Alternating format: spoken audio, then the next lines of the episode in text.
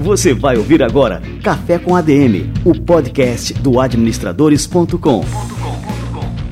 Apresentando Leandro Vieira. Fala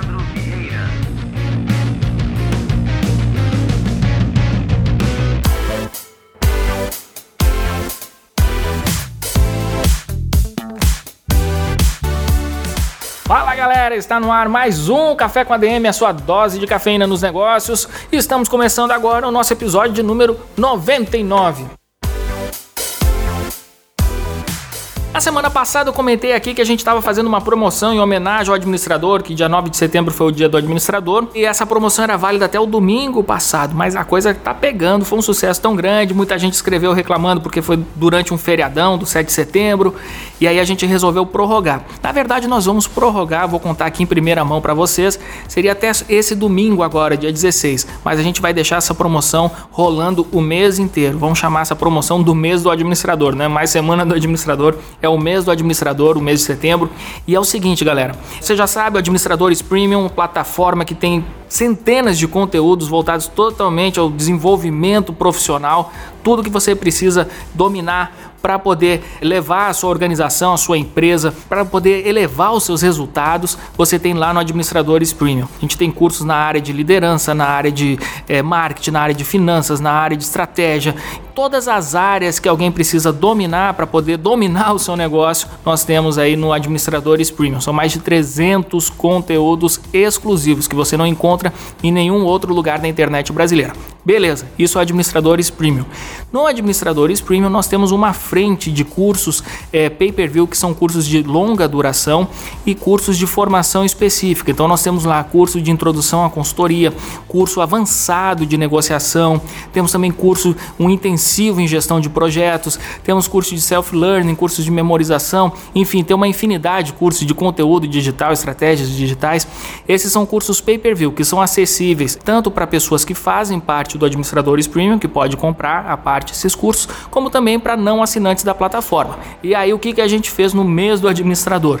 A gente fez um combo especial que é, reúne o Administradores Premium e acesso a todos esses cursos. Se você for botar na ponta do lápis, esse combo especial, se, a gente, se você fosse pagar esse combo especial, você iria gastar exatamente R$ 3.016,40. R$ 3.016,40. Você pode agora, durante esse mês do administrador, ter acesso a tudo isso por apenas 12 vezes de 79 reais. Durante um ano você vai ter acesso a todos esses conteúdos, você vai poder fazer o curso que você quiser e não só isso, a todos os outros cursos pay-per-view que forem lançados ao longo dos próximos 12 meses. Então assim, essa oferta é matadora, é realmente uma homenagem ao mês do administrador. Entra lá, são 79 pilas por mês para você ter milhares de reais em conteúdo exclusivo para sua formação, para o seu futuro profissional. Beleza, galera? Tinha que deixar esse recado aqui logo no começo do Café com a DM, porque realmente é algo que a gente preparou imperdível que vai fazer a diferença aí na sua vida.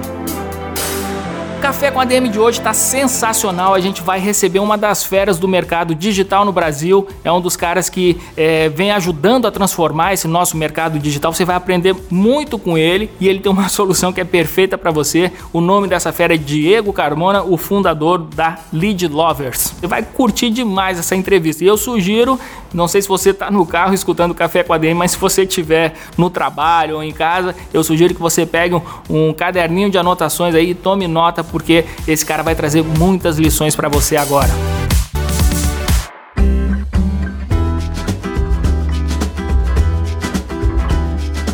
Diego Carmona é CVO e cofundador da Lead Lovers, plataforma de referência no Brasil quando o assunto é automação e marketing digital. Ele é cientista da computação, empresário de tecnologia há 20 anos, ele é um entusiasta do mundo de startup e se apaixonou por marketing digital e atualmente está focado em exercer toda a sua expertise sobre inovação e tecnologia para o mercado de marketing online e offline. Diego Carmona, seja muito bem-vindo ao nosso Café com a DM, cara. Pô, muito obrigado aí, Leandro.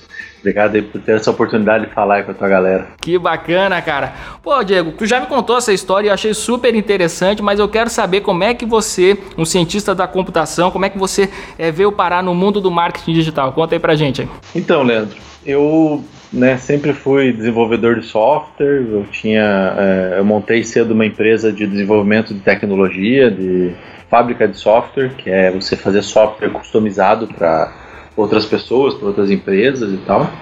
É, mas sempre eu tinha essa vontade de desenvolver produtos, né? Sair um pouco dessa pegada de desenvolver só serviço, prestar serviço, porque é um mundo bom também, mas complicado, né? Todo mês você tem que buscar algum serviço novo, algum projeto novo, algum cliente novo para estar tá entregando, né? E desenvolvendo software para ele.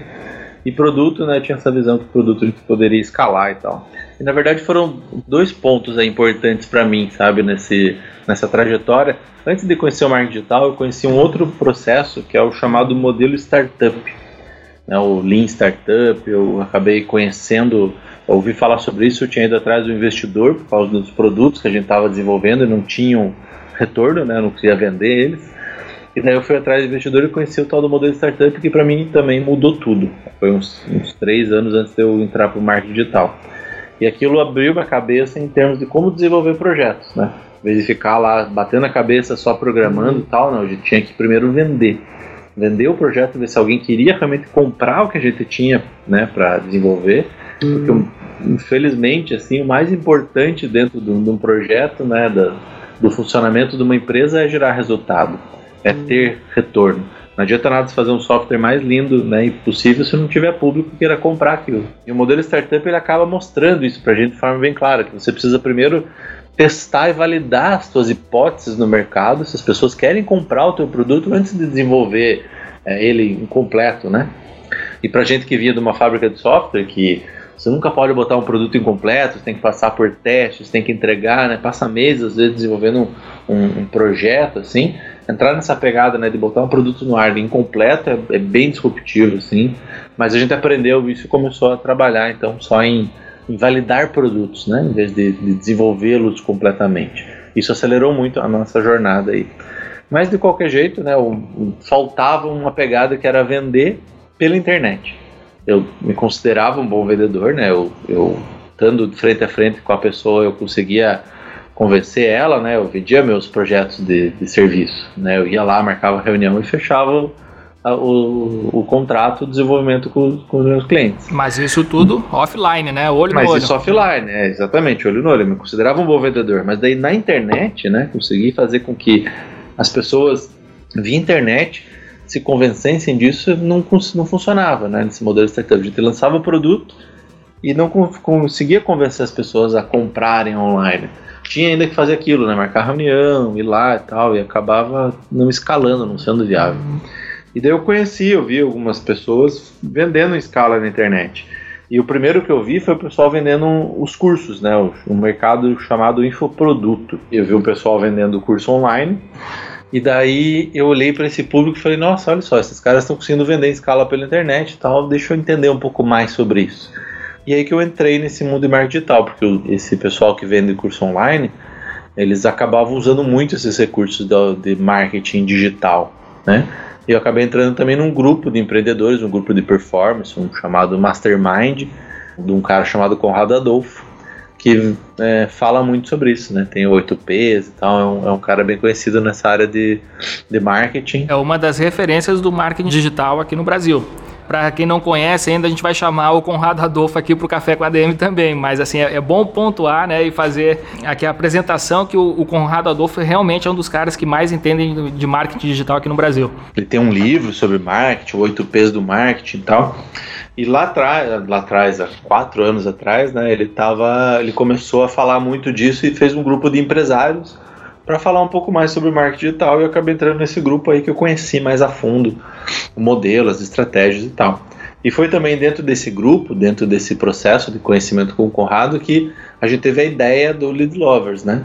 É, porque o que foi apresentado dentro desse mercado é que, beleza, você precisa de algumas ferramentas, e a gente até usou essas ferramentas, né?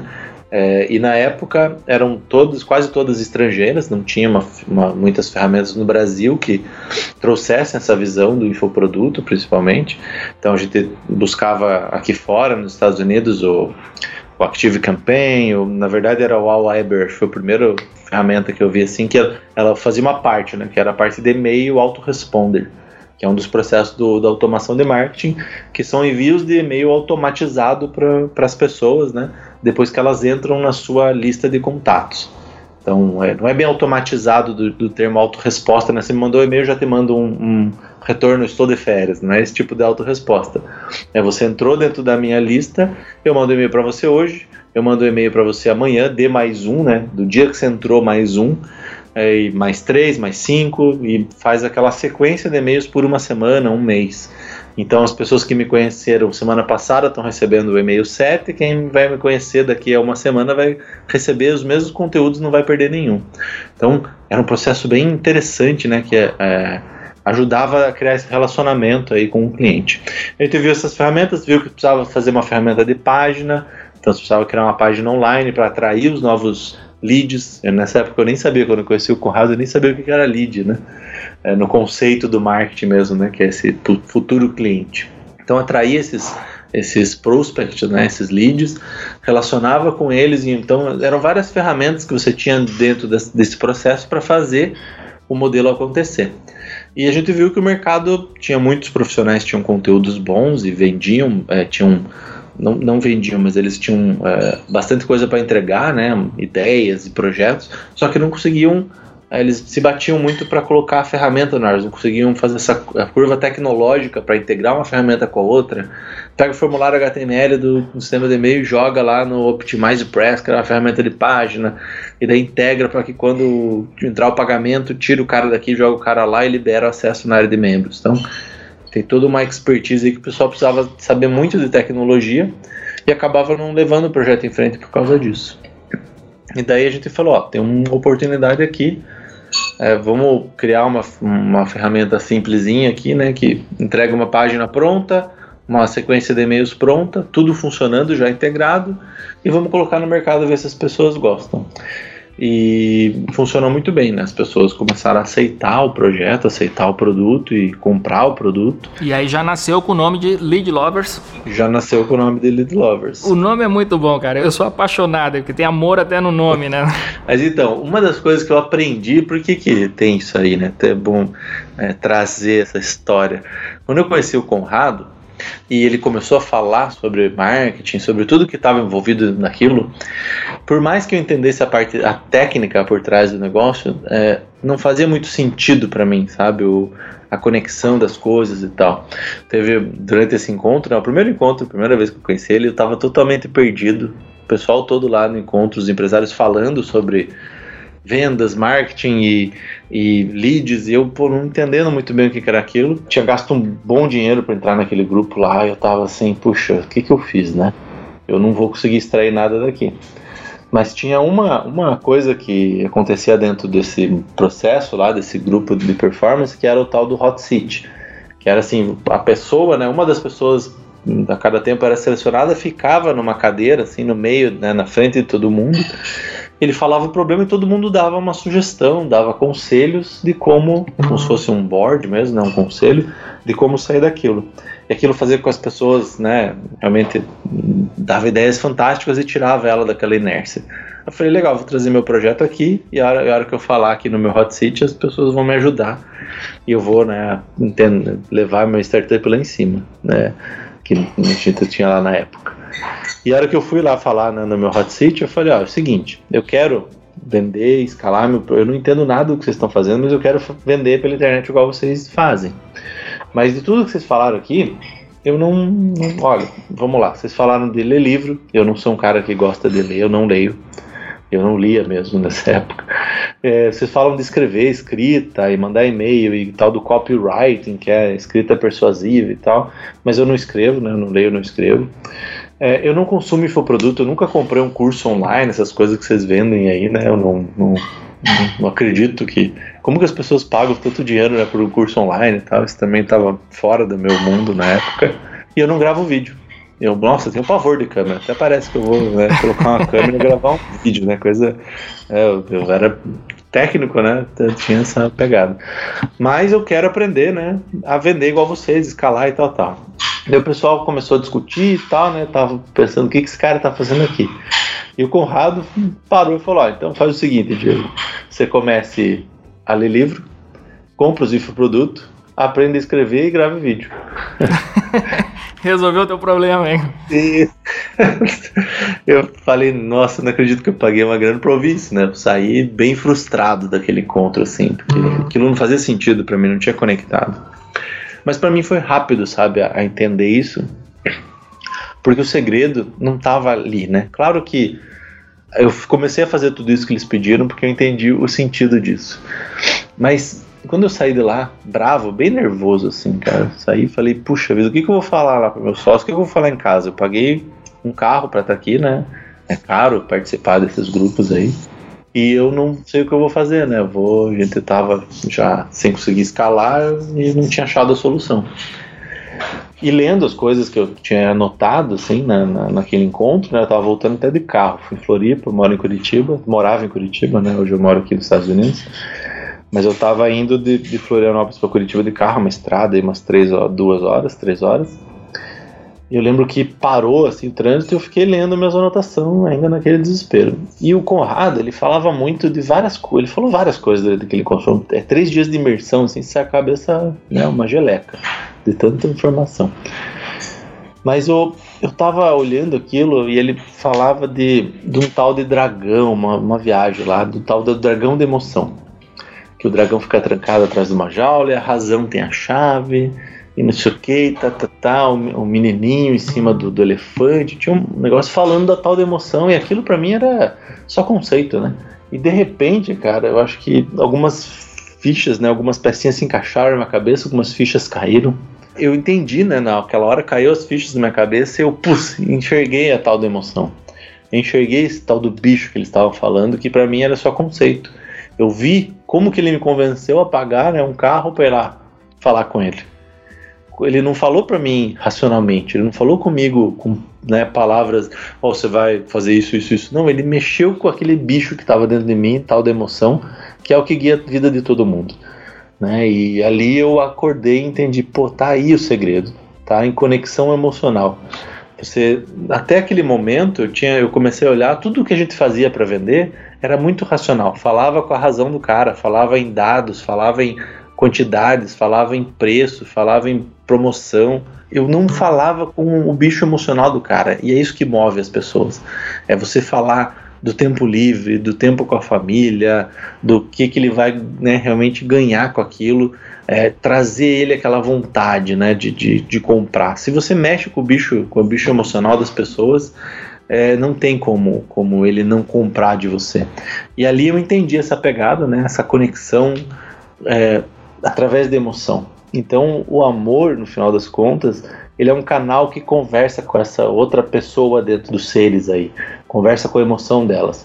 Se você realmente entrega para ela conteúdo e a gente tem uma frase que é ame o seu lead, que seu amor será correspondido, né? Então, se você realmente entrega e ajuda as pessoas e se conecta com ela através do canal emocional, você consegue convencer ela a comprar muito, mas muito mais fácil. Cara, que fantástico, cara. Deixa eu anotar aqui essa frase aqui, que isso é bonito, cara. A gente tem que fazer uma frase com a tua foto e jogar lá, né? Ame seu lead e seu amor será correspondido. Diego Carmona.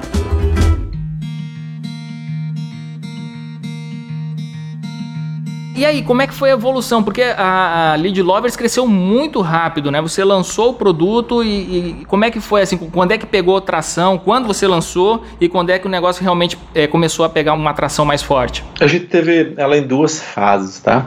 A, a primeira, logo que eu voltei desse encontro e entendi isso, eu falei, nossa, beleza, eu vou começar. Peguei os livros, né, que, que eles tinham me passado é, e comecei a ler.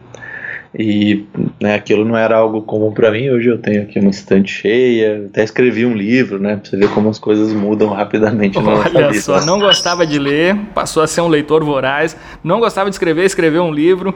Show de bola. Comecei a gravar vídeo, comprei né, os cursos que tinha que comprar.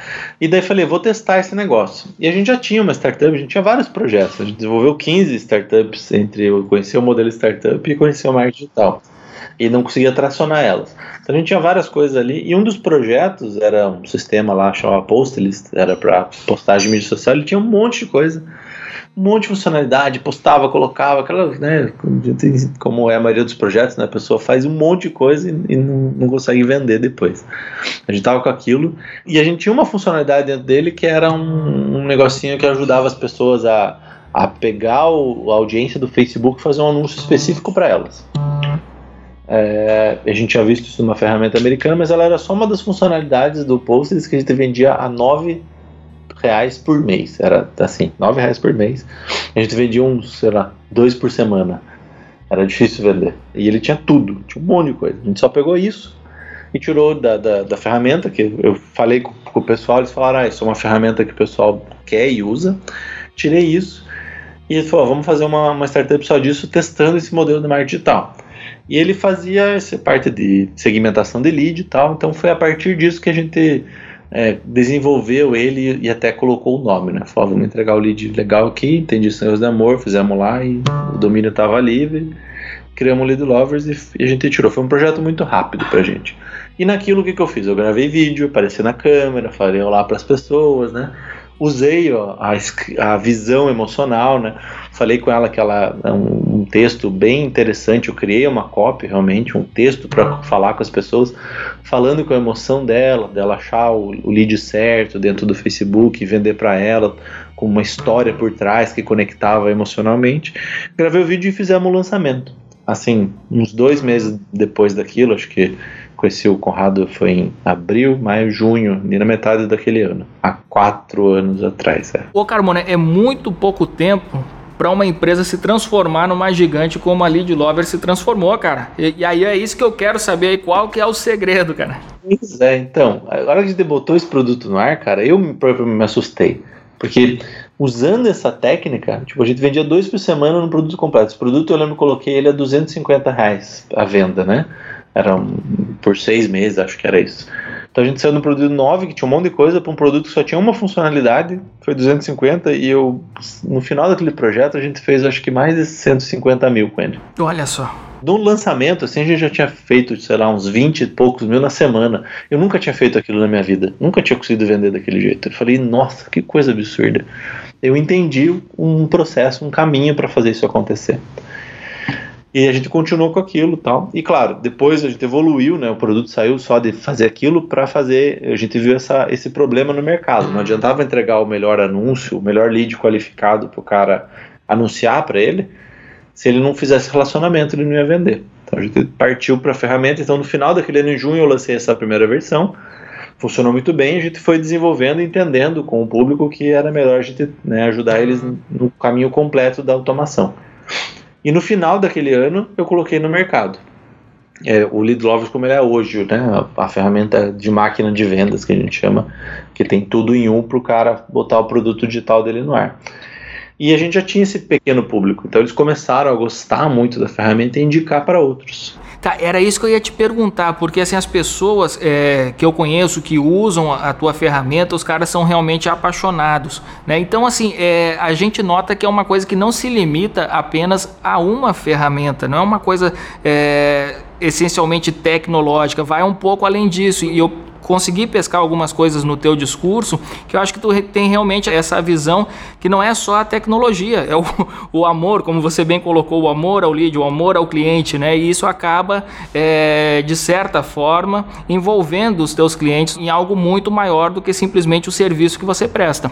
Exatamente. O, então, é mais do que só vender, né? Claro que a técnica de automação, essa inteligência de você gerar valor para as pessoas, entregar conteúdo, Veja, eu comecei a gravar vídeo, né? Isso, aprendi aquilo e comecei a ensinar as pessoas sobre o que, antes de vender o meu produto, eu ensino elas o que, que é o marketing, como que é essa lógica de funil. Eu tenho bastante material e eu vou me relacionando com os clientes né, através de uma automação. Mas e, veja, voltando lá atrás naquela história do eu era um bom vendedor olho no olho, esse processo faz com que eu escale aquele mesmo modelo. Hoje eu olho no olho das pessoas através do vídeo, me relaciono com eles como se eu fosse um amigo deles através do e-mail, que é semi-automático. Eu não gosto de dizer que é uma automação completa, não é para as pessoas botar lá e sair disparando e-mail. Não. Eu, o, o, e-mail manda automaticamente, mas quando eu escrevi aquele e-mail, eu não escrevi ele pensando em mandar uma newsletter, eu escrevi ele mandar um e-mail pro Leandro, que tinha entrado na minha lista através de um material que era, sei lá, como professores conseguem é, ter o seu negócio online. Então eu sei das dores do Leandro, eu falo para ele como se ele fosse meu amigo através daquele e-mail, eu escrevi para ele. Ir para vários Leandros, né? Várias pessoas que têm aquela mesma, aquele mesmo perfil. E as pessoas me respondem. E a hora que ele responde, isso cai para mim, não é para ninguém lá da minha equipe, tal. Isso eu, apesar de que hoje está bem grande o processo, eu continuo com essa com essa ideia. Eu continuo respondendo hoje, né, vamos lá, né, daqui a pouco a gente fala do CVO, escalou bastante, mas uma das grandes funções minhas é estar conversando com o cliente. Isso permite com que as pessoas realmente entendam esse carinho, essa conexão e indiquem muito poderosamente, né, para outras pessoas. E isso gera um efeito viral muito grande. Não basta você só vender, você tem que entregar e ter a satisfação do cara. Quando você tem a satisfação do cara, ele te referencia, ele te indica. E aí você começa a ter muito mais gente chegando e aquilo vira uma bola de neve. Claro, o projeto começou lá há três anos e meio atrás, quando a gente colocou ele no ar nessa visão lá com, sei lá, 20 pessoas, no outro mês foi para 40, no outro mês foi para 80 e de repente a gente estava com milhares de clientes ali em, em, algum tempo e depois de quatro anos aí, né, é, milhares mesmo, né, dezenas de milhares de pessoas já passaram pela ferramenta.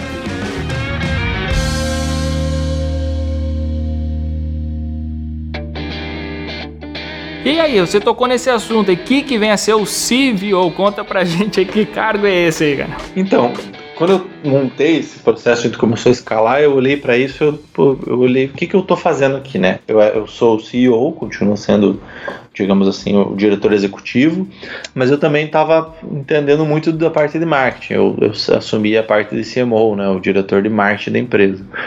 É, e ficava nessa ponta entre dire, direção executiva e, e negócios, e sendo a cara da empresa também, e tudo mais. E dentro daquilo, olhando esse processo e tudo que a gente tinha passado, eu falei, não, eu não estou só nisso, né? É mais que isso.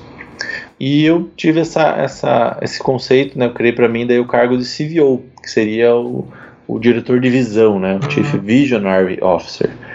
É, que é mais setar para onde que a gente vai, qual que é a ideia do caminho, né? Como se fosse o capitão do navio, né? Ele está lá em cima, claro, tem um monte de coisa acontecendo para baixo, só que você precisa capitanear entendendo que vem uma tempestade, você precisa desviar, você precisa entender o que está acontecendo e ter uma visão mais ampla do futuro, né, visão para frente. E eu gosto muito disso, área inovação tal, né, sempre tudo que a gente fez ali é, acabou entrando nessa, nessa pegada.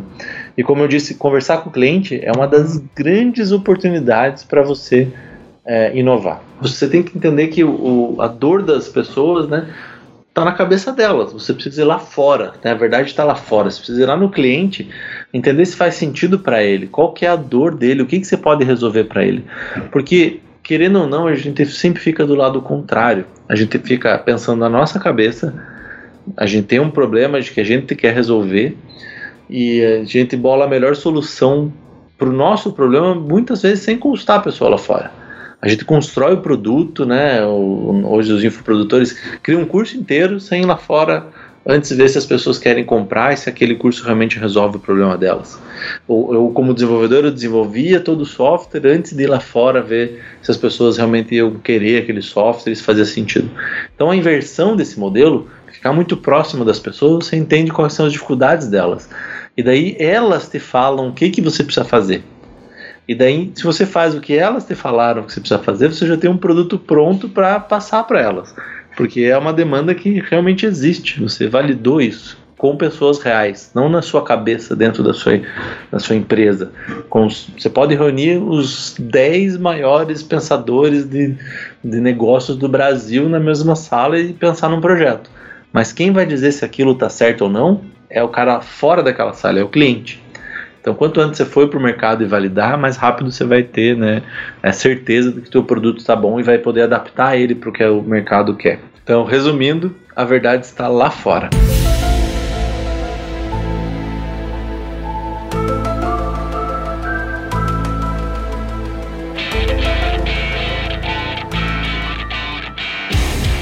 Pô, Carmona, e de que forma essa postura visionária é, acaba impactando a forma como você lidera o seu time e de que modo isso também pode auxiliar os outros empreendedores também, quem está escutando a gente aqui no Café com a DM? Até o meu livro, né, quando eu, eu fiz ele, foi em cima dessa pegada, se chama Visionários. E eu acredito realmente que todo gestor ele tem que ir para fora do seu negócio, com uma visão né, de fora do seu negócio, ser um visionário do seu negócio, principalmente hoje. Hoje em dia, a gente sabe que a velocidade de inovação está absurda. Ou você entende qual que é o próximo passo, né? Qual que vai ser o próximo produto, qual que vai ser o negócio que vai destruir o seu negócio. Crie você o negócio que vai destruir o seu negócio. Pense sempre em inovação. Várias coisas aqui, mas uma que eu acho assim gritante é que o pequeno e o médio empreendedor não pensa em pesquisa e desenvolvimento. Se você imaginar uma Apple da vida, uma, toda grande empresa tem a certeza disso. Eles destinam mais de 30% do resultado deles para o tal do P&D, né? para pesquisa e desenvolvimento, que é o que? É o futuro, a nova tecnologia. Qual que vai ser o próximo iPhone? Né? O, ontem, né, a gente tá, o, o cara lançou lá os, os iPhones novos. Os caras faziam isso há anos. Então o que, que eles têm na mão? Eles têm um setor que está pensando no futuro. Então você precisa pensar no futuro. E o legal de você pensar no futuro como executivo é você enxergar as coisas de fora e entender o que está vindo pela frente. Sair do operacional. E esse modelo também traz um negócio que é muito legal, que é assim, você não é o gargalo do teu negócio. Muitos empreendedores, né, não sei se você não gosta de ouvir isso, né, você que é empresário, empreendedor, mas você é o gargalo do seu negócio. Você está limitando ele a crescer. Porque você está lá impedindo, você é o operacional em algum ponto da sua empresa. Sendo o gestor lá, o visionário, tando, se, quanto mais você conseguir sair da, dessa parte operacional e estar tá mais na parte de visão estratégica, menos você vai ser um impacto que vai limitar o crescimento do seu negócio.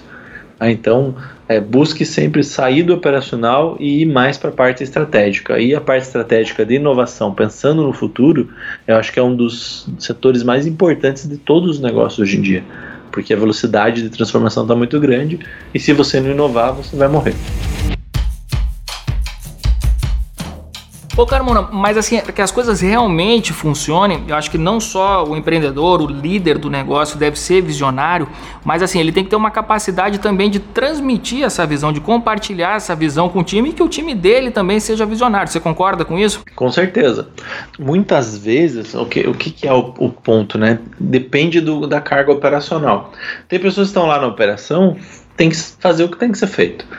Ele não pode inovar muito ou, ou fazer diferente porque acaba, né, é um processo operacional mesmo. Você tem pessoas ali que precisam fabricar né, o negócio enquanto está acontecendo.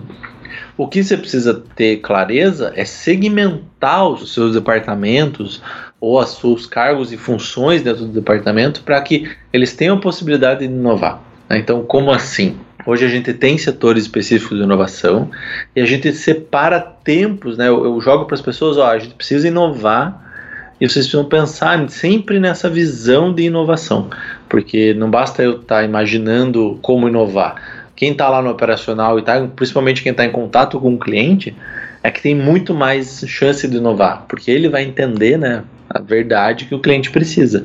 E eu preciso do feedback desse cara para passar, sei lá, para o setor de desenvolvimento, que geralmente não está em contato com o cliente e ele não consegue entender o mercado para pensar no que vai acontecer ali para frente. Ele não está olhando para o mercado, ele não está olhando para o cliente. Ele está criando as telas do, do sistema. É, então, ele também precisa estar em contato com o cliente. Então, é, existem vários, vários mecanismos aí atrás. Mas para o meu negócio, o que tem dado certo para mim é eu envolver todo mundo a entender a visão do cliente, brigar pelo cliente, né, amar o lead. Então, é, esse que eu acho que é uma das maiores dificuldades dentro do, do, de toda organograma, né? Não só trazer que as pessoas inovem, mas que elas entendam que a inovação tem que sair do cliente, a gente tem que ajudar ele. Quanto mais a gente ajuda ele, mais a gente entende o que, que a gente precisa criar para melhorar o processo de atendimento e software para aquele nosso cliente. Cara, você tocou no ponto do novo iPhone que foi lançado ontem. A gente está gravando essa entrevista aqui na quinta-feira e o iPhone foi lançado na. Foi na terça? Foi terça-feira agora, né? Não, acho que foi. Ou foi, foi ontem? Porra, não sei. Foi eu ontem, li as notícias já tô, já tô perdido aqui no tempo, né? Parece que a gente já leu há uma semana, o negócio foi lançado ontem. Eu acho a Apple um, um, grande exemplo de inovação e aquela filosofia do Steve Jobs é, de tornar as coisas cada vez mais simples, de ter essa visão de inovação que é cada vez simplificar mais um, o produto ali para o cliente acaba que chega um ponto que o negócio se torna tão simples que tu diz, pô, isso aqui é o, é o ponto máximo da simplicidade, como inovar além daqui. Aí quando você falou assim, ah, como é que vai ser o próximo iPhone? E a gente fica esperando assim grandes inovações e a coisa tu vê assim, ah, mudou um centímetro para mais, um centímetro para menos, tem não tem muitas mudanças mais. Você acha que chega um ponto em que é, é, difícil realmente de trazer grandes inovações e que as inovações passam a ser só essas variações de, de modelo sem grandes é, disrupções? Olha, tem vários pontos aí dentro disso. Né? Gente, eu acho que o, o viés que a gente olha no ângulo de quem já é usuário ou acompanhou essa curva tecnológica, ele é, muitas vezes é falho, né? Então, não é. Voltando, não é na tua cabeça, né? É na, é, na verdade que está lá fora. Então a Apple tem muito mais dados do que uh, as pessoas individuais que olham para o processo para entender aquilo. Isso é uma coisa também que eu falo muito para os nossos clientes, porque eles falam, ah, o mercado, ele sai mais ou menos da premissa que ah, isso está muito cheio, né? O mercado já está muito é, vermelho, né? Oceano vermelho, não tem mais, tem tanta gente fazendo isso, como que eu vou? Não tem espaço para mim. Isso é uma, às vezes é uma mentira porque você está dentro de uma bolha, né? Você e as pessoas ao seu redor estão entendendo aquilo. Mas as coisas que a gente falar, por exemplo, que o Facebook tá, tá ficando ruim, que eu não gosto mais do Facebook. E realmente, é, muita gente não, já não gosta mais dele. Tem um monte de gente que, pô, fala lá, não, não uso mais Facebook, ele vai morrer, porque eu nem entro lá, não odeio, né? Não tô mais nessa. Mas é para as pessoas que estão no Facebook há não sei quantos anos. E enquanto a gente está conversando aqui, para cada um cara do Facebook que sai, tem 20 novos entrando.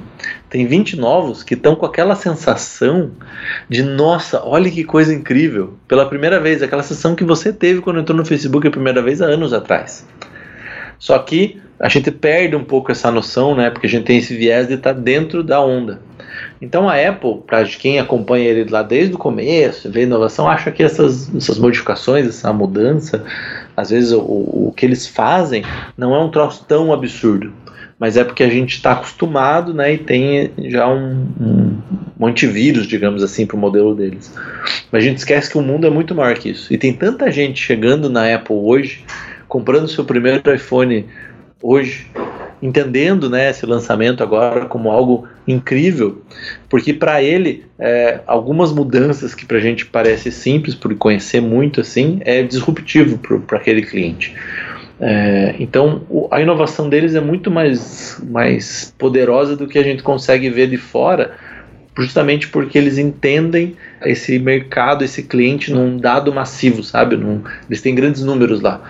Então eles conseguem enxergar uma informação e as pessoas, como que elas estão se comportando, o que, que elas estão vendo, muito mais do que a gente, né, principalmente olhando pelo viés dentro da, da bolha da inovação, de já entender a inovação acho, e brigar que eles não estão fazendo nada diferente. Mas se olhar o detalhe, e eu acompanhei também algumas coisas assim, eles foram bem nessa pegada. Eles foram lá e olharam qual que é a dor que o cliente está sentindo agora. Pô, é o cara poder ter um realmente o ecocardiograma no pulso, e se ele tiver algum problema ser avisado e que aquilo seja melhor, e seja mais fácil, seja mais resistente, e porque as pessoas estão quebrando e estão usando, mas daí eles foram nesse viés, entenderam a dor do cliente e inovaram naquilo. Isso vai fazer com que realmente as pessoas que estavam com aquela necessidade comprem, atualizem e fiquem entusiastas por adquirir aquilo ali. E o aparelho também é a mesma coisa. Viram pessoas que querem tela maior, tela menor, um poder maior de processamento, jogar mais, coisa que muitos, né, tipo, a gente não faz com o celular, mas tem uma galera que faz. Então, eles entendem muito bem a cabeça do cliente, porque eles estão lá na ponta fazendo análise com, com, massivamente com as pessoas, em cima do que as pessoas pedem, eles criam essa pequena inovação que é absurda, né? É, já vai ter um mercado consumidor enorme e eles vão passar, né, foram a empresa, primeira empresa de trilhão aqui, e, e, tem um caixa absurdo e continuam ganhando dinheiro, por mais que a gente ache que a inovação deles não é tão poderosa assim.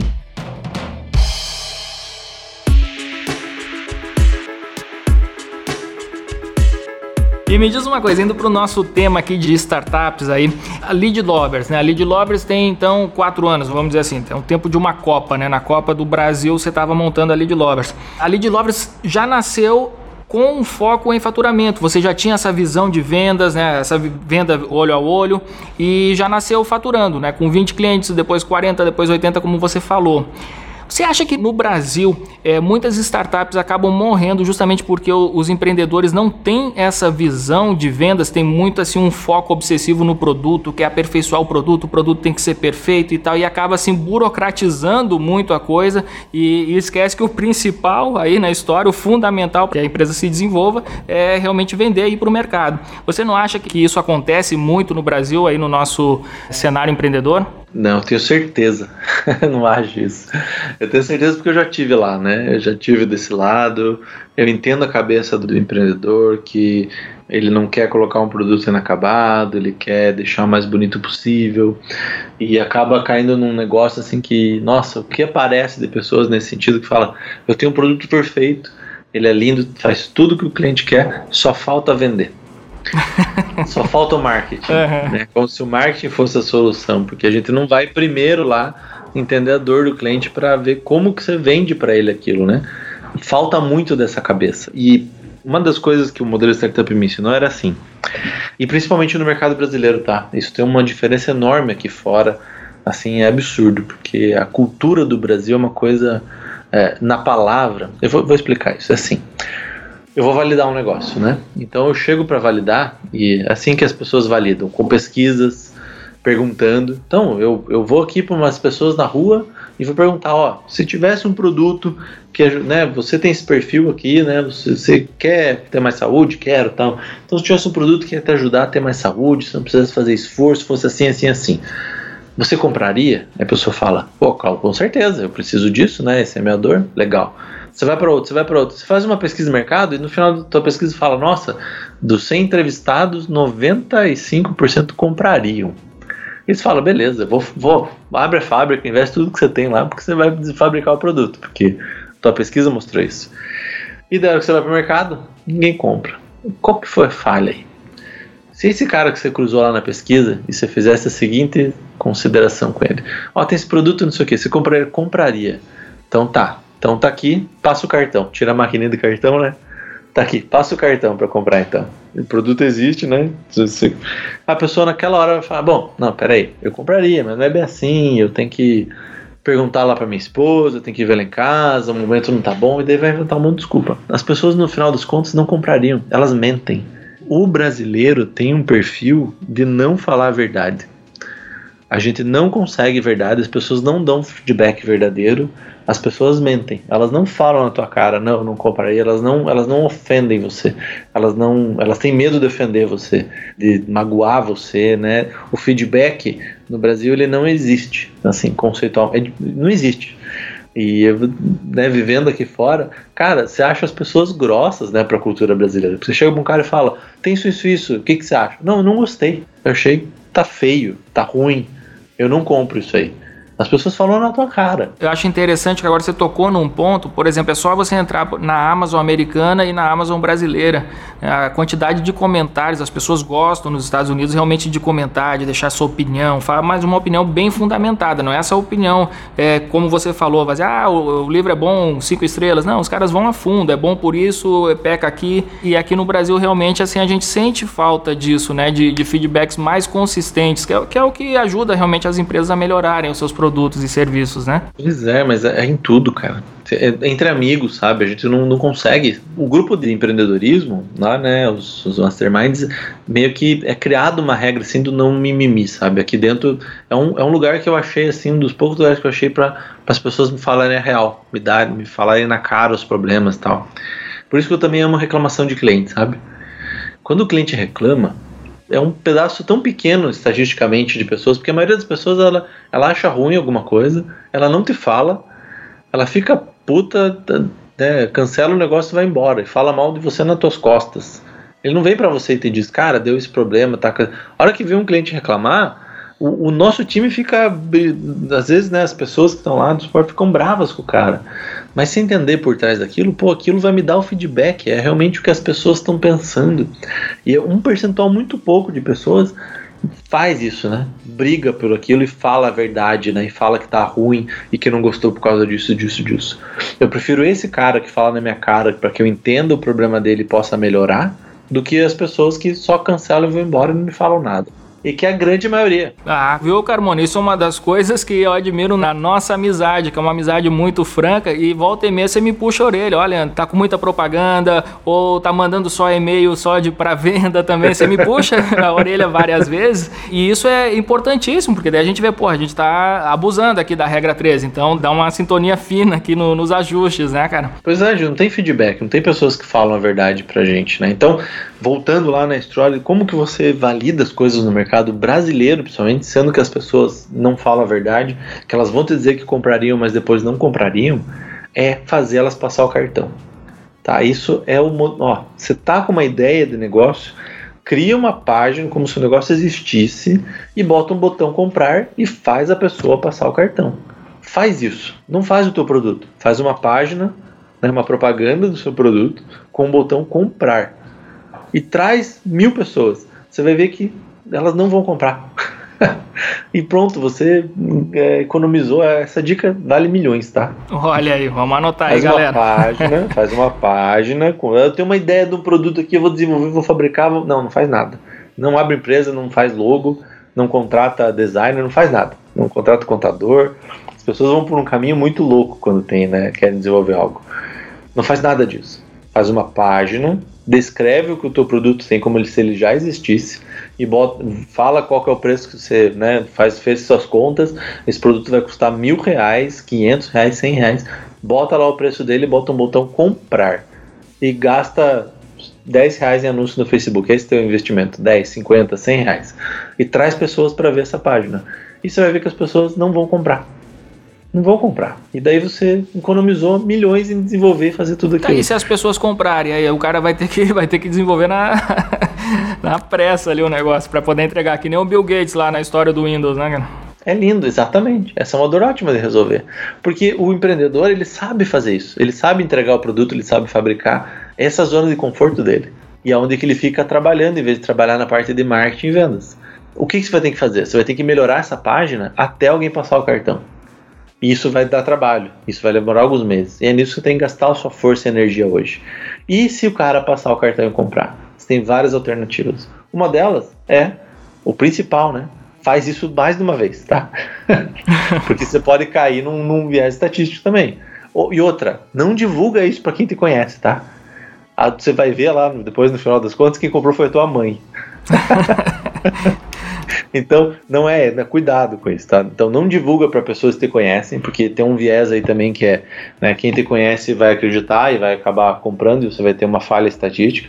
São pessoas que, né, que convencer alguém que está passando na rua, nunca ouviu falar do teu produto, a comprar o teu produto.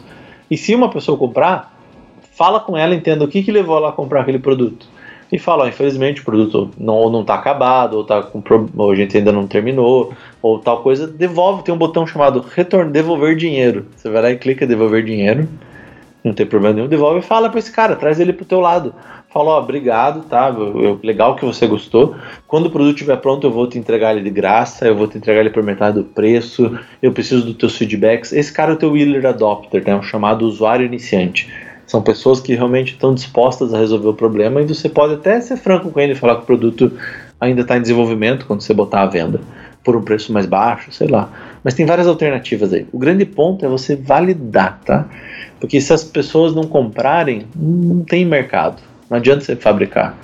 Você precisa primeiro fazer com que elas comprem. E depois tem várias estratégias que você pode fazer para convencer ou adaptar o cara, é, melhorar né, o processo para esse cara que comprou mas eu vou te dizer que você não vai conseguir vender, tá? Eu passei por isso. Quando eu conheci o modelo startup, ah, entendi. Fizemos página de um monte de todas as nossas startups e, nossa, a gente não conseguia fazer com que os caras comprassem. É absurdo.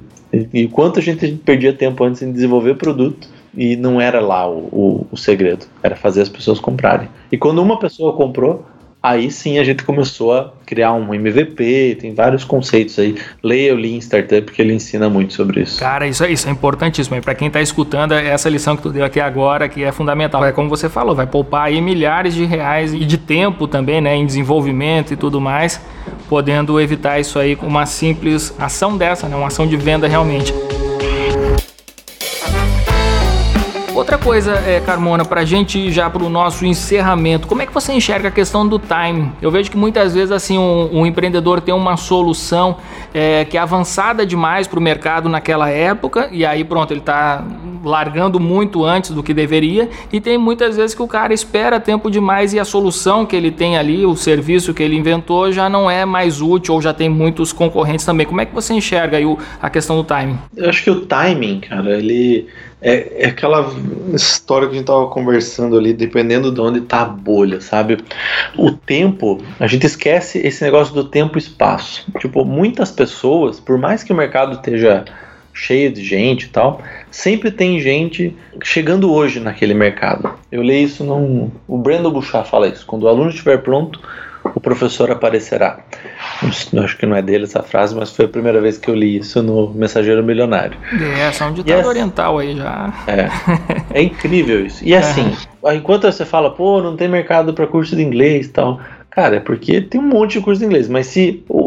E ao mesmo tempo que tem um monte de curso de inglês, todo dia tem, sei lá, no Brasil umas 20 mil pessoas que falam, acordaram hoje, enquanto a gente está conversando aqui, falaram: puxa, eu realmente preciso aprender inglês. Todo dia tem 20 mil pessoas que acordam falando: puxa, eu realmente preciso aprender inglês. E esse cara vai buscar onde solução? Ele vai, né, de repente ele está olhando na internet, ele está navegando, ele vê um banner, ele vê um, um artigo, uma coisa e acaba indo para uma escola ou outra, né? Então, quando esse cara está pronto e fala, puxa, eu preciso disso, aparece alguém lá para vender aquilo para ele.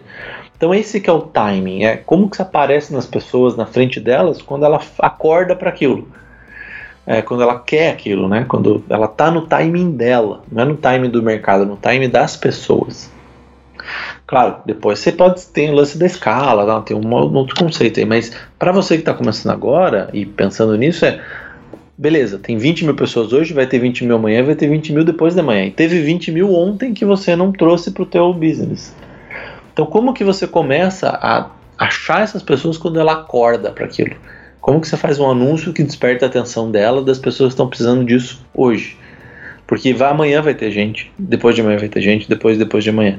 Por mais que seja inovação, vai ter uma quantidade certa de gente, o adopters vão querer aquilo, inovação. E por mais que seja um mercado que já passou e está lotado, tem gente que ainda precisa estar tá acordando pro Facebook hoje, por mais que o Facebook tenha anos, tem gente comprando seu primeiro iPhone hoje, tem mais de 7 bilhões de pessoas no planeta, nascem 350 mil pessoas todo dia. Então, fica com esse pensamento. 350 pessoas, claro, né, tem a proporção de pessoas que morrem e tudo mais, mas isso significa que hoje tem, sei lá, 150 mil pessoas fazendo 18 anos. Então, pô, imagine quantas pessoas fazendo 18 anos querendo ter o seu carro, querendo né, aprender a dirigir, tanto coisa você pode vender para esse cara, para toda essa galera que está chegando no mercado hoje. Então, e todo dia tem esse gente. Então, o timing é mercado. Então, o tempo do mercado e que tem mercado. Eu acredito que é abundante e tem mercado para todo mundo, só que precisa sair um pouco fora dessa, dessa bolha de achar que é tudo a mesma coisa. Né? As pessoas estão distribuídas no tempo e espaço e é isso que a automação de marketing também faz por você. Entregar o conteúdo certo para a pessoa certa no momento certo. Por isso, né, vá lá entender mais sobre Lead Lovers. Pô, Carmona, então agora eu vou te convidar a fazer o nosso quadro Livro da Semana e eu quero que você fale do seu livro aí. Apresenta aí para a turma aí. Livro da Semana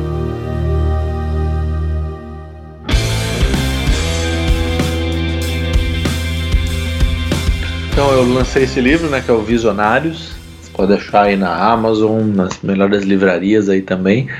E eu resolvi escrever ele para falar um pouco com o empreendedor sobre todos esses processos que, ele, que eu passei, né? Até entender que você precisa ser o visionário, o CVO da sua empresa. Pensar no futuro, pensar na inovação.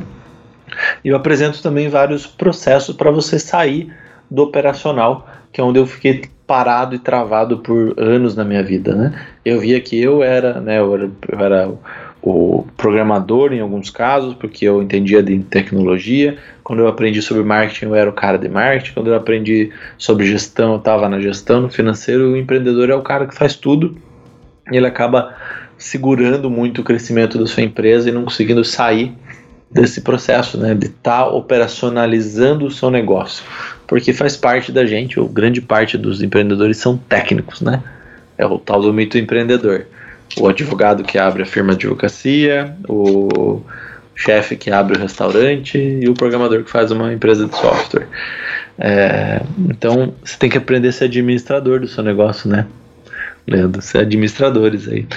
E tem várias coisas por trás de ser administrador que está fora do mundo técnico e ser visionário é uma delas. Então o livro te ajuda a trazer uma visão aí completa sobre como você sai desse processo operacional e entra no mundo da gestão de inovação e da visão que todo dono, empreendedor precisa ter isso como é, meta dentro do seu negócio. Muito bom, cara, show de bola. Anotem aí, galera, visionários, procurem aí pelo Diego Carmona.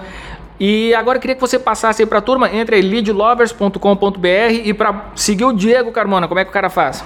Nas redes sociais aí, né? Facebook, Diego Carmona, Instagram também. E lá no leadlovers.com. A gente tem um blog também muito legal que fala sobre essa parte de todos os processos de vendas, tá? chama automaçãodevendas.com, tá? Então lá no, no, portal Automação de Vendas você consegue ter acesso aí a uma imensidão de conteúdos que ajudam você a entender mais desse processo de, de marketing digital, de automação, de funil, e mais uma centena de coisas aí para você colocar o seu negócio na internet e ter um resultado incrível aí, usando todas as ferramentas e as ideias que a gente apresenta lá.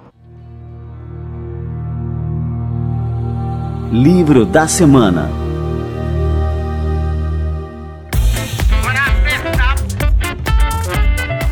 Show de bola, valeu demais, Diego Carmona. Pá, gostei demais do nosso bate-papo hoje aqui, cara. Obrigadão aí pela oportunidade de estar falando com o teu pessoal, Leandro. Valeu, um abraço. Valeu, abraço.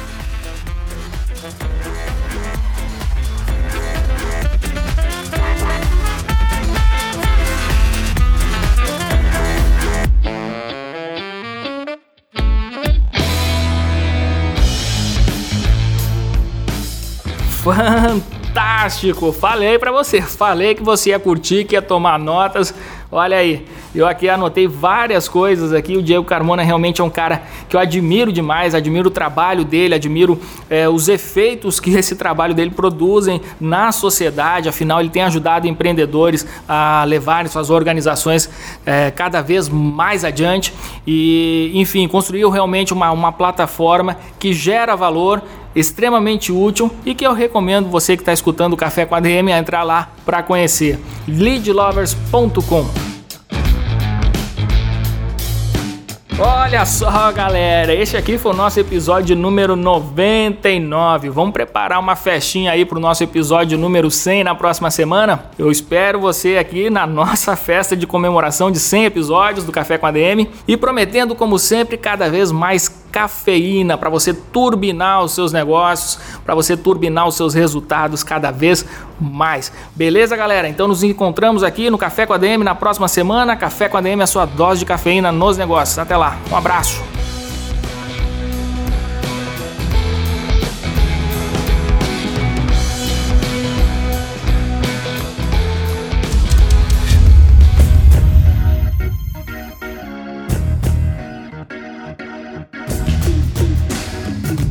Você ouviu Café com ADM, o podcast do administradores.com.